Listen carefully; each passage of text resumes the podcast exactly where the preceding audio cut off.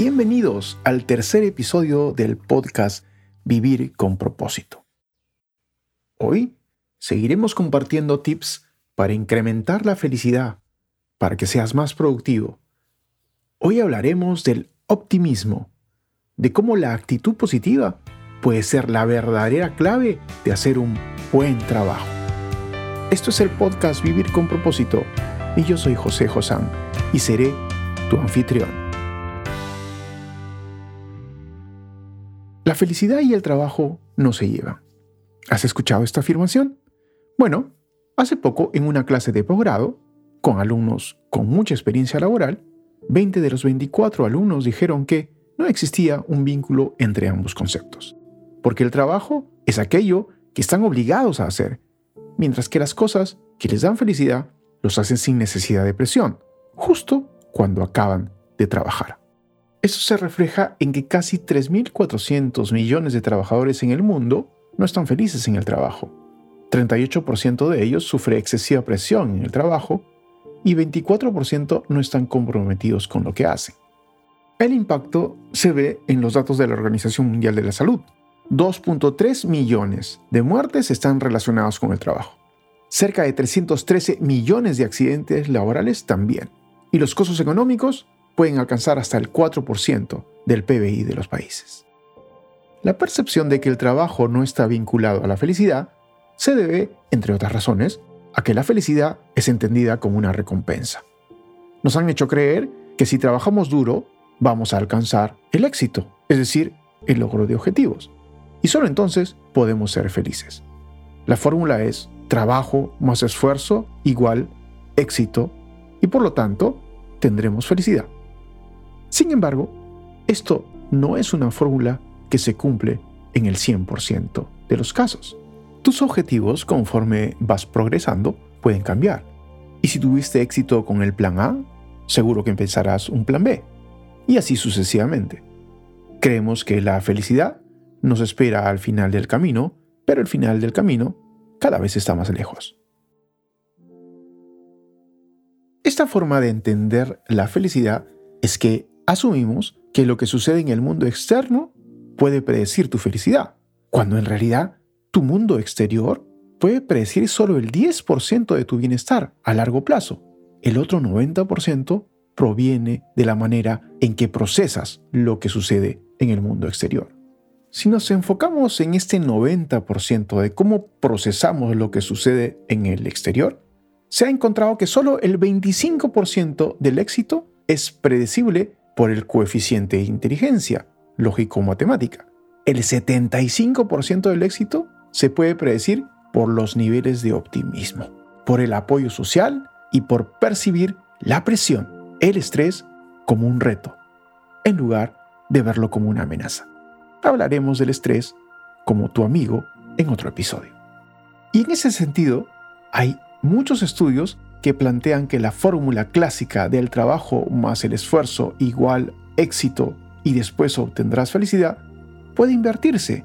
De hecho, tu cerebro está preparado para hacerlo.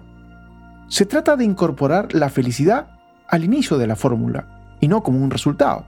Y lo que se dice es, la felicidad que multiplica al trabajo más el esfuerzo va a lograr que tu objetivo, que tu éxito, se haga mucho más grande o en mucho menos tiempo. Según Sean Acor en su libro The Happiness Advantage, si comienzas un proyecto con optimismo, existe un 75% de probabilidades de tener éxito en lo que emprendas. ¿Cómo incorporar la felicidad en la fórmula? Una de las estrategias es ser optimista, pensar en positivo, concentrarte en tus fortalezas y no en tus áreas de mejora. El cerebro es 31% más productivo en personas optimistas y el incremento de generación de nuevos negocios puede aumentar hasta un 37%. Se ha visto que los médicos y profesionales de la salud tienen un incremento del 19% en la rapidez y la toma de decisiones y la mejoría de sus diagnósticos cuando piensan en positivo, cuando son optimistas. Y ahora lo que me gusta es encontrar el sustento científico, cuál es la razón de esto. Cuando el cerebro está en modo optimista, produce varias sustancias. Ya las hemos visto en episodios anteriores. Una de ellas es la oxitocina. Paul Sack la define como la molécula de la felicidad en su libro La molécula de la felicidad. Otra molécula importante es la dopamina, que está relacionada con los momentos positivos y juega un rol importante en el aprendizaje y la atención.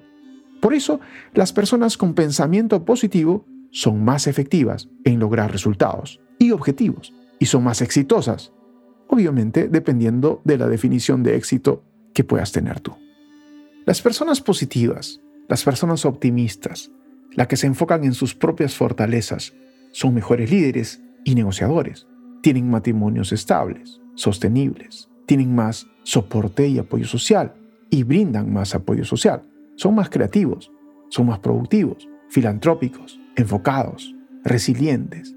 En suma, son más sanos, física, emocional, psicológicamente, tal como apunta Sonia Lyubomirsky en su libro En busca de la felicidad. Casi al final de los episodios, lo que queremos y lo que particularmente te impulso es a llevarlo a la vida diaria.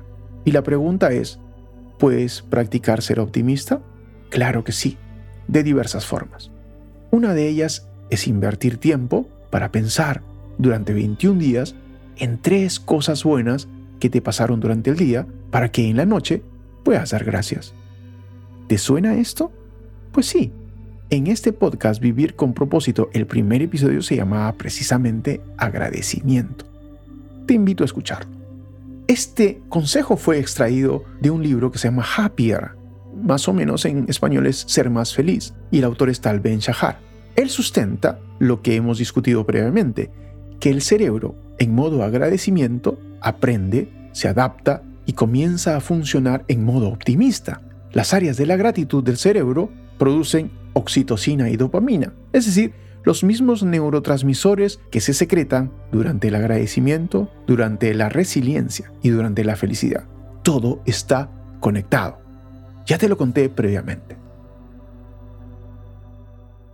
Llegando al final de este tercer episodio, te sugiero escuchar el episodio número uno de agradecimiento y el episodio número dos de resiliencia. Todo está conectado, ya te lo dije.